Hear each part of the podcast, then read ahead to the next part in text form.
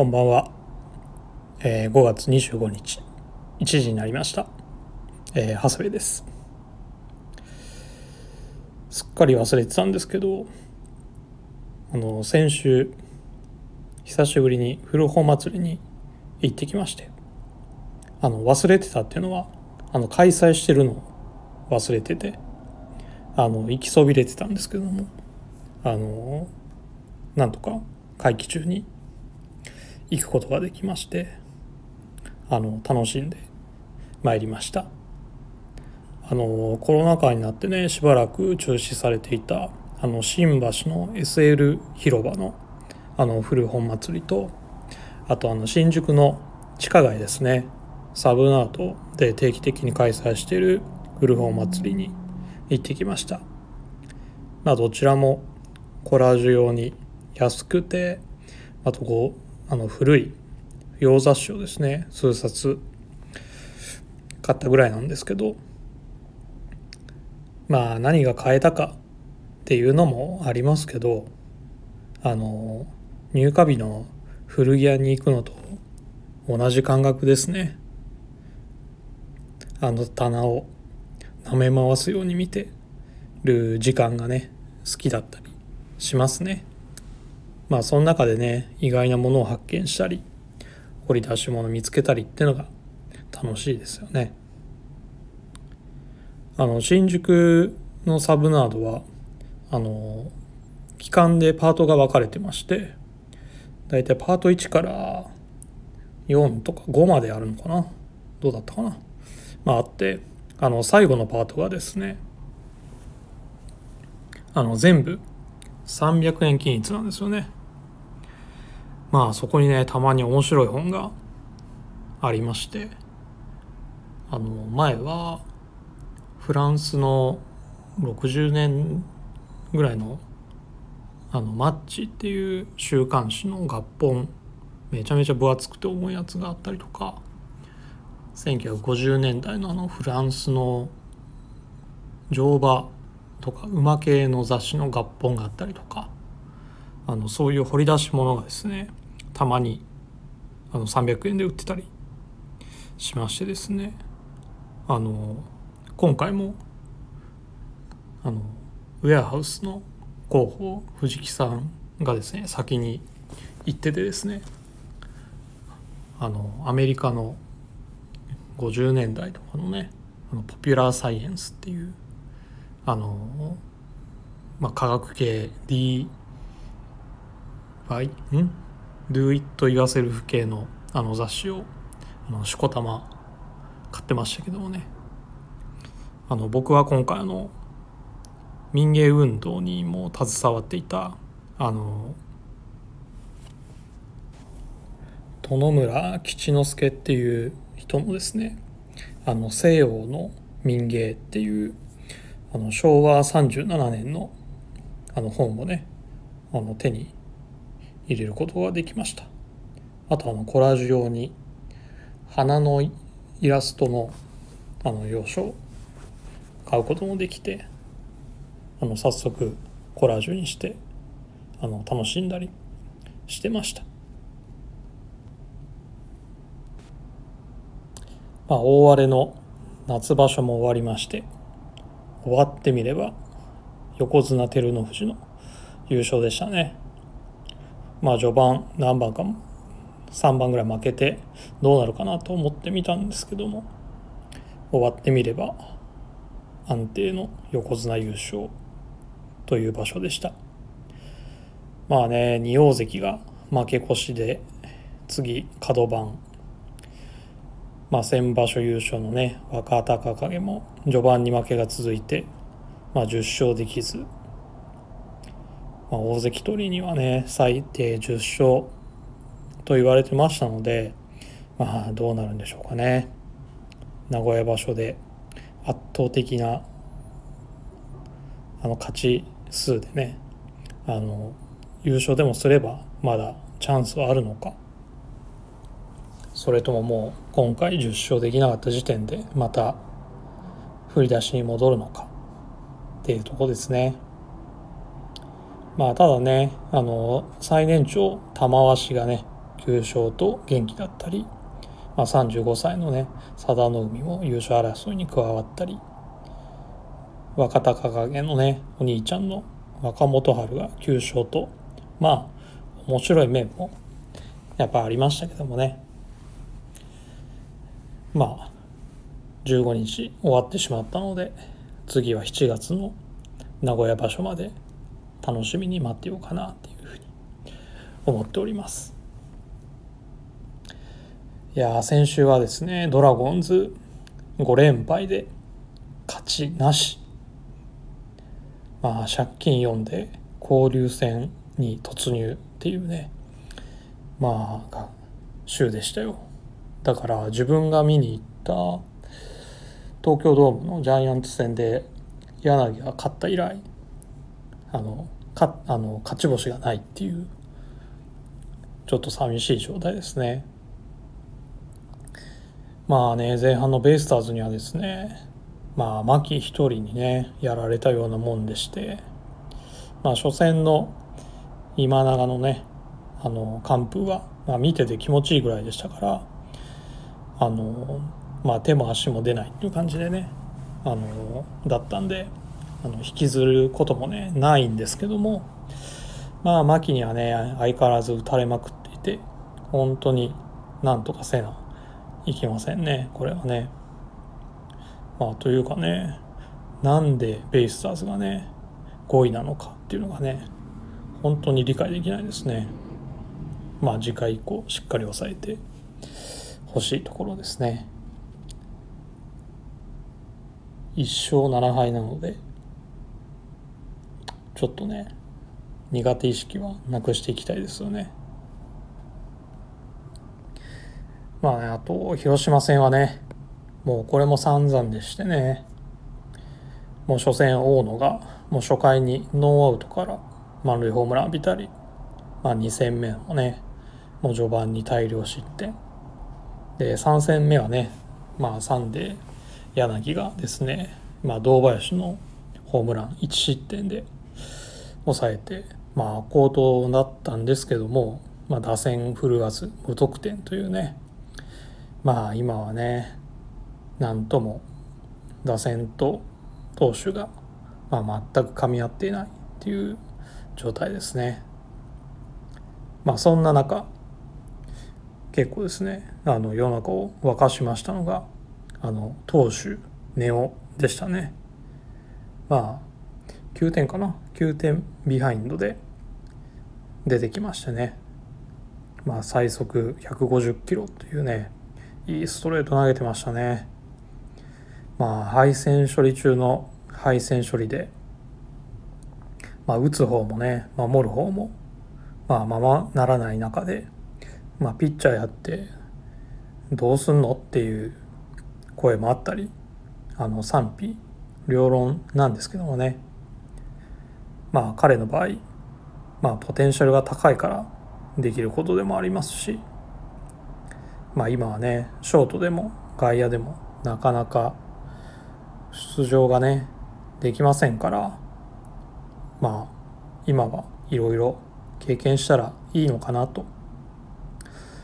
思います。まあ僕個人としては二刀流は反対じゃないですけどやっぱりね大谷君みたいに打った上でピッチャーっていうのがね二刀流やるんだったらかっこいいかなと思います。なんかバッターもそこそこでピッチャーは配線処理っていうのもねなんか二刀流にしては寂しいですからね。もうこっからバンバン打った上でまあ例えば8回は寝ようとかね抑え寝ようとかね。なんかそういうのがかっこいいんじゃないかなと思いますけどね。まあそれが現実的なのかどうかは置いといてなんですけど、まあ、今週からね交流戦始まってあのコロナ陽性だったね。石川鵜飼のね両若手逮捕も帰ってきますので。まあ勝ちにはねこだわりつつもあの若い選手が来年再来年花咲くような種まきも同時にねしてもらいたいなと思いますなので僕はまあ負けてもですねあのそういう若手が頑張ってるところとかねあのいいところだけ見てあの応援したいなと思います。まあライオンズ戦から始まるんですけどまあこれがね西武ドームだったらねまあそんな遠くないんで行ったんですけどね。まあ西武戦は名古屋開催みたいなので今回はちょっとそれもかなわずで。で今年はねマリーンズ戦があの千葉開催みたいなんですけど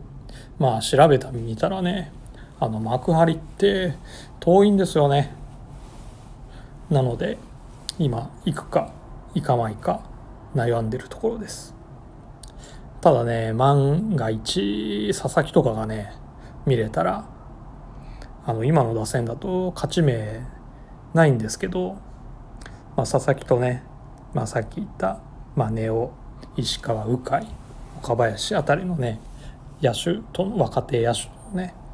あの対決をね見た見てみたいですよね。まあ、2回目の完全試合っていうのもありえますけどまあそれはそれでね歴史的なことなのでまあいいかなと思います。で先週ね木曜日で聞いてたらねあのスペシャルウィークのことを話してたんですけども、まあ、実はそこでね初めてあのウェアハウスの藤木さんと、まあ、小林さんとあの番組やること決まりましてあの、まあ、ちょっとびっくりしたんですけど、まあ、僕としてはねあの元監督のね落合さんとか呼んでくれたらいいなって思ってたんですけどあの今回はまあ藤木さんと小林さんとおそらくですね服の話なしの野球砲弾になるかと思いますが、まあ、興味ある方もない方も楽しんでいただけたらなと思います。まあ中にはねそういうあの番組もあっていいと思いますしね。まあそういうのをねラジオ経由で初めて知ることが多いのであのだからねみんなの放送聞き逃しできないんですよね。本当に。追っかけるの大変です。まあ聞き逃せないといえばあのケネスフィールドの草野さんもラジオ始めましてまあ日曜日30分と言いながらね延長を繰り返してますけどやっぱりあのあの僕らより一世代上の先輩なのでやっぱりあの僕らのね知らない時代の話っていうのはすごく面白いですね。まあ、世代の差というかね時代の違いがやっぱりはっきり出るのであの興味深いお話ばっかりですね。僕もあの山下さんがいた頃のプロペラっていうのはね大好きで、まあ、名古屋から東京に来ると必ず行ってましたし、まあ、何かしらね買い物して帰ってましたよ。好きだったな。まあというかねバックドロップと同系列だったっていうのはね知らなかったですね。まああの当時は田舎の、まあ、1920そこそこの自分にとってはねまあバックドロップもちろん怖かったですけどまあそこに限らずどの店もちょっと怖かったですけどね、まあ、僕は裏腹系と言われるブランドや人には全く興味が持ってなかったのであの当時にぎわっていたノーウェアとかは行かなかったんですけどあの界隈だとねあのプロペラあとはハス向かいにあったのかなヴィンテージキング。あとはね、まあ、ラブラドール、まあ、渋谷の方に戻ってジョーンズクロージングとか、まあ、代官山にしかなかったね。アーペーセとか行って手に向かったりっていうのをねちょっと思い出したりもしました。まあプラジオも1週間を迎えまして本当リスナーの皆様の応援のおかげとしか言いようがないんですけども、まあ、先週ねグラマラス部長も言ってましたが、まあ、ラジオを始めたことであの本当にお客様との距離感っていうのがねぐっとぐっとっていうかねあの今までも遠くはなかったんですけどもあのより近くなったなっていうふうに感じています。あの皆様これからも変わらぬ応援どうぞよろしくお願いいたします。というところでそろそろ始めたいと思います。長谷部慎之介の「オールナイトビームスプラス」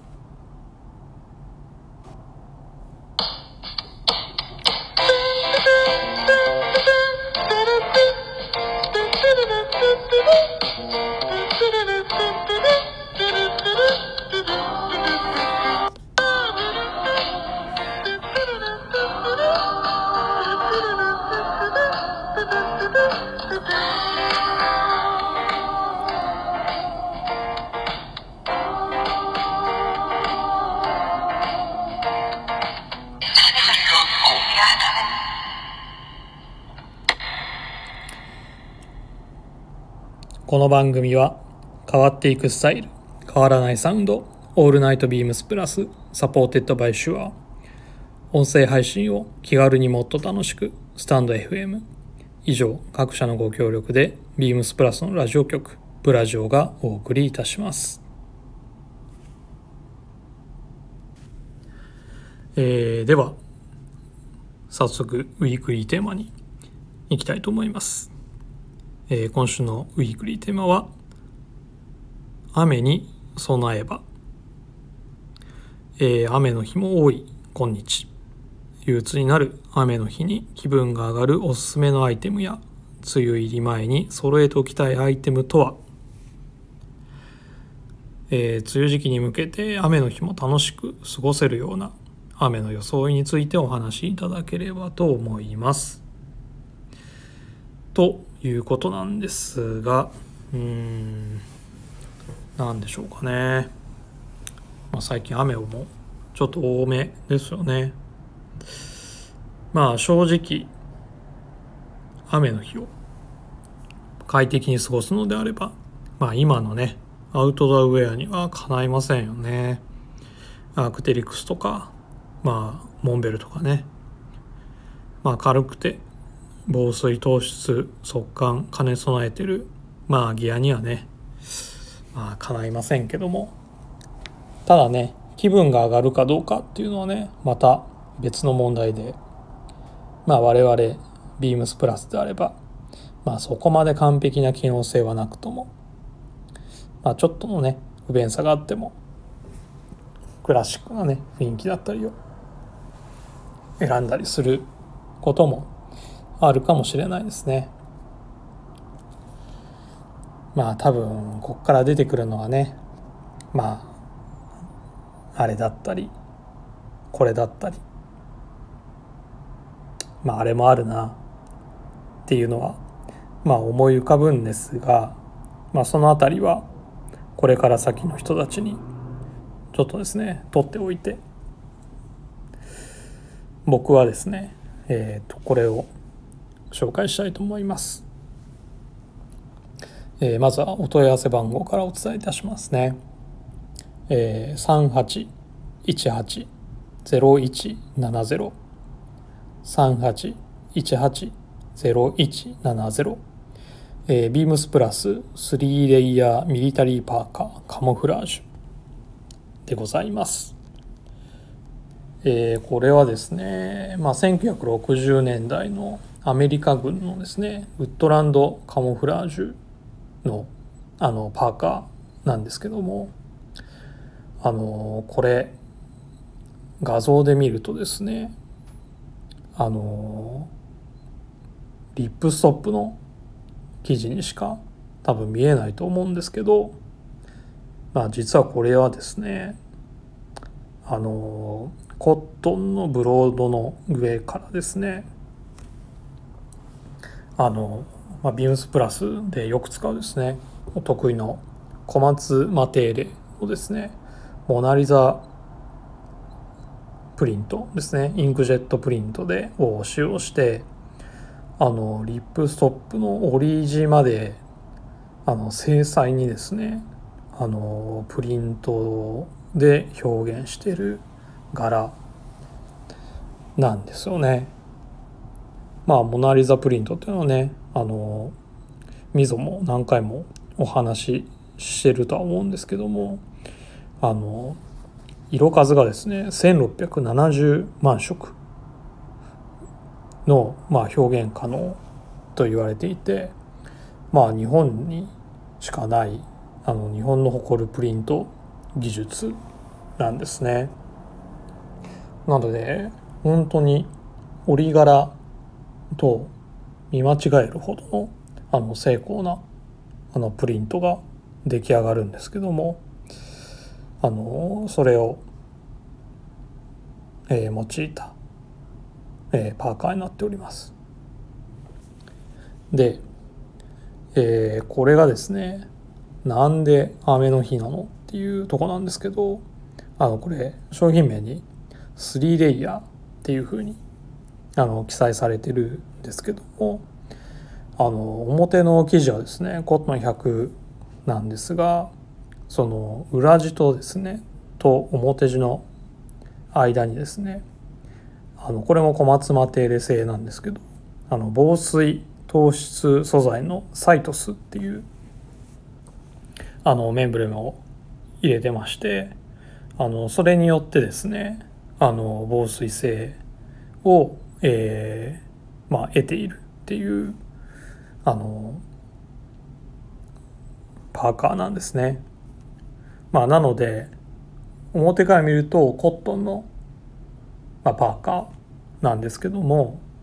でまあクラシックな雰囲気も出てるんですけども、まあ、プリント技術だったりあとはですねその中に挟む、まあ、メンブレンで、えー、現代的にアップデートしてるっていうアウターですね。なのでまああのステッチが表に出てたりとかあのシームテープしてなかったりとかあの製品上はねやっぱアウトドアウェアに比べるとあの防完全な防水とはやっぱ言い難いところなんですけどもまあとはいえあのサイトス入れてますのであのそれなりの防水性とは兼ね備えてますのでね。かつあの見た目はクラシックっていうね。あのすごくビームスプラスらしいあのパーカーなんじゃないかなっていうふうに思います。ちなみに同素材で無地のオリーブもございます。そちらはですねお問い合わせ番号3818 0075-3818-0075です。こちらも合わせてご覧になってください。まあ最初に言いましたけどね。アウトドアブランドが出してるゴアテックスなんかのねウェアにはね機能面では叶いませんけども、まあ、ビームスプラスには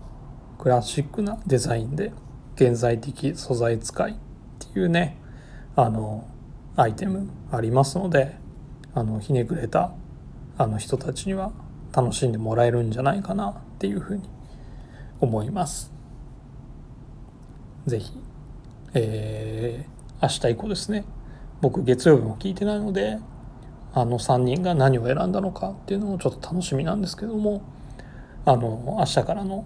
えー、放送も楽しみに、えー、していただければと思います。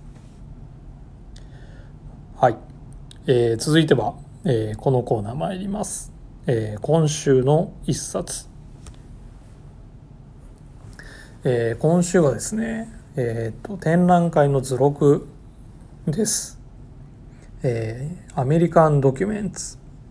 社会の終焉から、えー、東京写真美術館えー、これですね僕のコラージュえー、の方のインスタグラムでもですね2019年の10月4日にアップしてるんですけどあの恵比寿にある東京写真美術館で、えー、1991年からの11月から1992年の1月に開催された展示会の図録ですね。あのアメリカのドキュメンタリー写真っていうのはまあ初めは、えー、移民問題だったりとか、えー、児童労働などのね社会問題のあの改良を訴える手段として、まあ、使われてたりしたんですけど「ジ・アメリカンズ」っていうですね、まあ、ロバート・フランク以降はですね1950年かなはからはあのパーソナルな視点に基づいた新しいドキュメンタリーへと発展していきました。まあ、その流れをですね時代、まあ、人にですねちゃんあのカテゴライズして分かりやすくあの説明掲載されております。まあ、アメリカのドキュメンタリー写真の歴史を知るには最良の図録かと思います。まあ、図録はねなかなか本屋で見つけたりっていうのは、まあ、難しいんですけどあのこういうものこそね割とあのヤフオクとかあのメルカリっていうのがですね引っかかったりしますので、まあ、一旦あの興味のある人は一回探してみてはいかがでしょうか。まあ、僕がドキュメンタリー写真に興味を持ったのはまあ、当然服が出発点なんですけども、まあ、ビームスプラスはね1940年代半ばから1960年代半ばのアメリカの総合医療をベースに、まあ、服をあの作ってますので、まあ、やっぱりねいろいろあの商品の企画とかねあの別注とか提案する際にまあやっぱり資料をねいろいろ見たり探したりするんですけどまあ映画だったりねあのファッション誌っていうのはまあ多少盛られたりしてるところもありますのでまあ当時のあの市中のねまあいわゆる普通の人たちが、まあ、実際どんな服装をしているのかっていうのをですね、まあ、より正確に知るためにはまあやっぱりねリアリティのあるドキュメンタリー写真に行き着くっていう感じでしたね。まあその過程で「まあ、ライフっていう雑誌を通りですね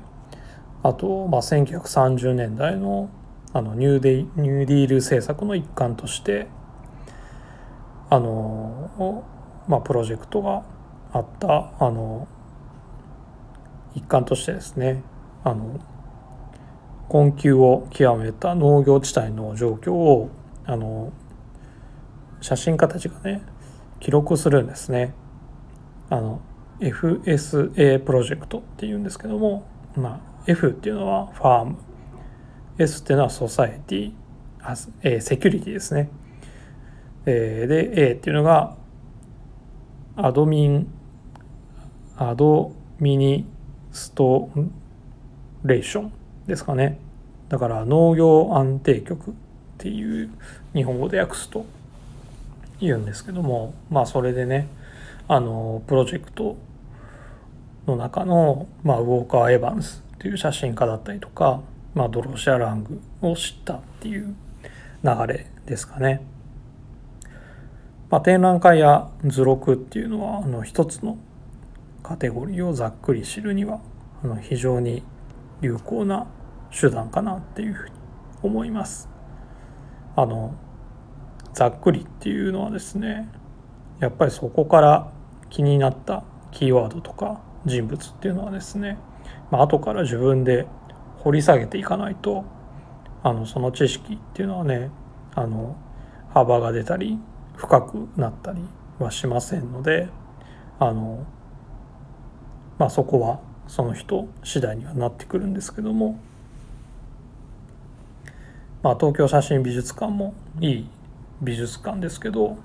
まあ、関東圏にはね本当にいい美術館とか博物館とか、まあ、ギャラリーたくさんありますし、まあ、東京に限らずねあの主要都市でもあの各地のねいい展覧会っていうのはやってますので、まあ、ぜひお近くのねあの展覧会美術館など調べてみてあの足を運んでみてはいかがでしょうか。はい、えー、長谷部のこれはいいわですね。あの先ほどパーカーカモフラージュのパーカー紹介させていただきましたので、えー、今日は、えー、なしということでこの辺で終わろうかなと思います。レターを送るというページからお便りを送れます。ぜひラジオネームとともに話してほしいことや、え、僕たちに聞きたいことがあればたくさん送ってほしいです。メールでも募集しております。メールアドレスは bp.hosobu.gmail.com bp.hosobu.gmail.com えー、ツイッターの公式アカウントもございます。beams アンダーバープラスアンダーバーまたはハッシュタグブラジオをつけてつぶやいていただければと思います。では、えー、明日の、えー、チアーズ田坂の会も、えー、ぜひお聴きください。では今週はこの辺でまた来週。